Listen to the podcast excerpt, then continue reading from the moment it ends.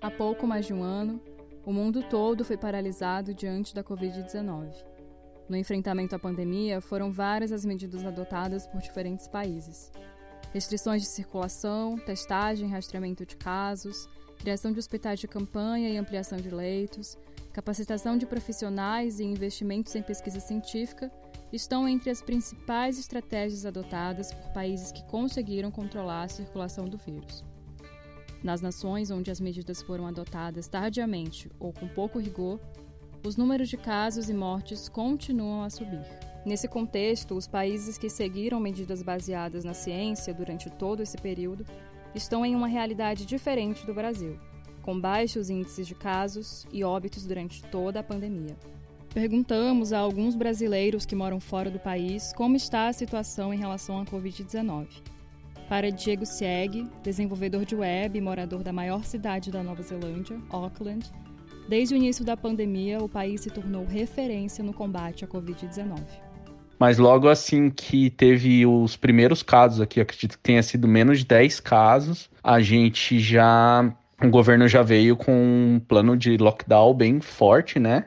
com as restrições e a gente ficou daquele momento que começaram os primeiros casos e teve o lockdown, foi um lockdown no país inteiro, não só na maior cidade que era Oakland, né? Foi nas duas ilhas, em todas as cidades. A gente ficou num lockdown por quase dois meses direto. E o lockdown aqui era bem assim, realmente a gente não saía de casa, a gente ficou dois meses praticamente sem sair de casa, é, não tinha nada aberto, nenhuma loja, nada. As únicas coisas que tinha, a gente tinha acesso era farmácia supermercado e nem médico atendia, hospital, você tinha que fazer tudo pelo telefone ou pela internet. Você só podia ir para o hospital se pedissem para você ir e mesmo assim tinha que você tinha que ter autorização para lá, né? E quando você saía para ir ao supermercado, alguma coisa, eram medidas super sérias também para entrar no supermercado, entrava a quantidade mínima de pessoas, tinha que usar máscara, era todo essas coisas. E mesmo assim, a polícia estava nas ruas, então eles podiam parar seu carro e averiguar onde você estava indo, por que você estava indo. Era bem restrito, assim. Então, praticamente você não via nenhuma pessoa na rua. Diego ainda afirma que a população estava bem engajada com o combate à pandemia e destaca a importância do papel do governo diante de toda a situação porque a população estava bem engajada com isso também a todo momento, assim, é, não existiu muita resistência da população com relação a isso. As pessoas perceberam que elas tinham que ficar dentro de casa para ajudar a resolver o problema. E eu acho que o mais importante aqui durante todo esse processo, mesmo antes do lockdown, durante o lockdown e depois, a comunicação do governo com a sociedade, com a população, era muito transparente, muito eficiente, assim.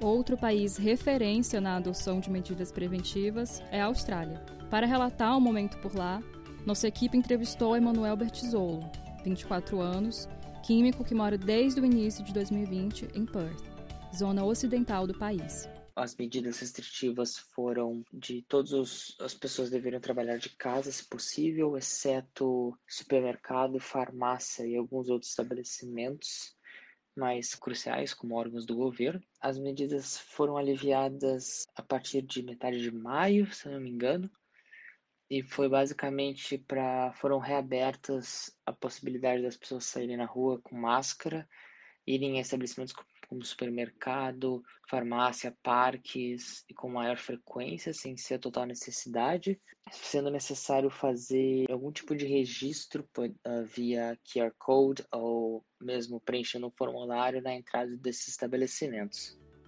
Em relação à valorização da ciência e o combate à desinformação, Diego relata a valorização que o governo neozelandês dá para a ciência e pontua que todos os noticiários baseiam-se em estudos confirmados e dados científicos.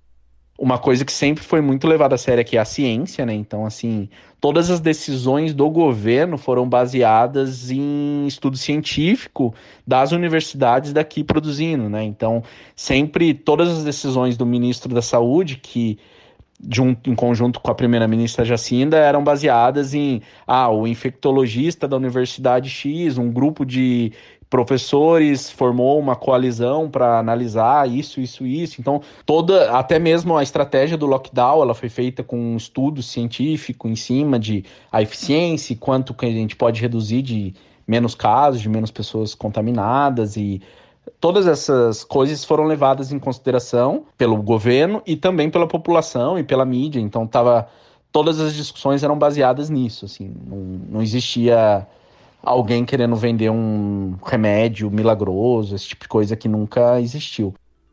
Na Austrália, Emanuel revela uma situação semelhante.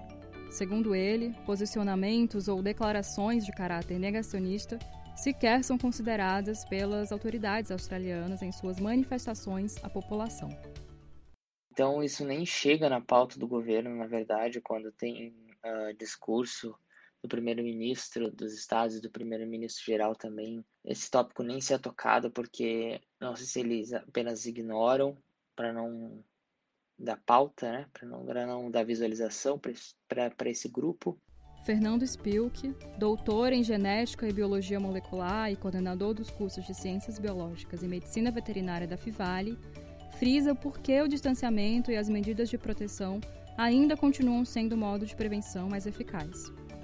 As políticas de distanciamento social e especialmente as políticas de teste e quarentena de pessoas infectadas e de possíveis contatos são as políticas mais é, eficazes e são as que tiraram países como Nova Zelândia, Austrália e outros desse enrosco muito mais cedo do que os outros.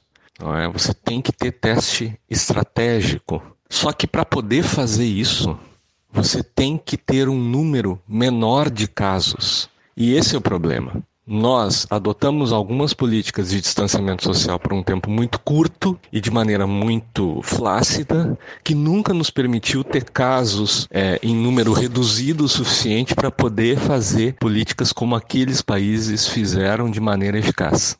O doutor explica como o Brasil ficou atrás de tantos países na vacinação. O Brasil vacina lentamente, mas vacina lentamente até como outros países, né? Como a própria Europa, o ritmo é similar. O problema é que o número de casos e as ameaças à saúde advindas né, do, do próprio processo de desigualdade social, do negacionismo no Brasil e a falta de outras medidas eficazes, como o próprio distanciamento social de maneira adequada, fazem com que esta lentidão aqui tenha efeitos mais graves. Ainda que com territórios e populações menores que o Brasil, a atuação de países como a Nova Zelândia e a Austrália no enfrentamento à pandemia demonstram a eficácia das medidas de prevenção. No Brasil, onde em abril de 2021 ultrapassamos a marca de 400 mil mortes, a vacinação se revela uma medida urgente para a contenção da doença. Somada às medidas básicas de prevenção, distanciamento social, uso de máscaras e higienização das mãos.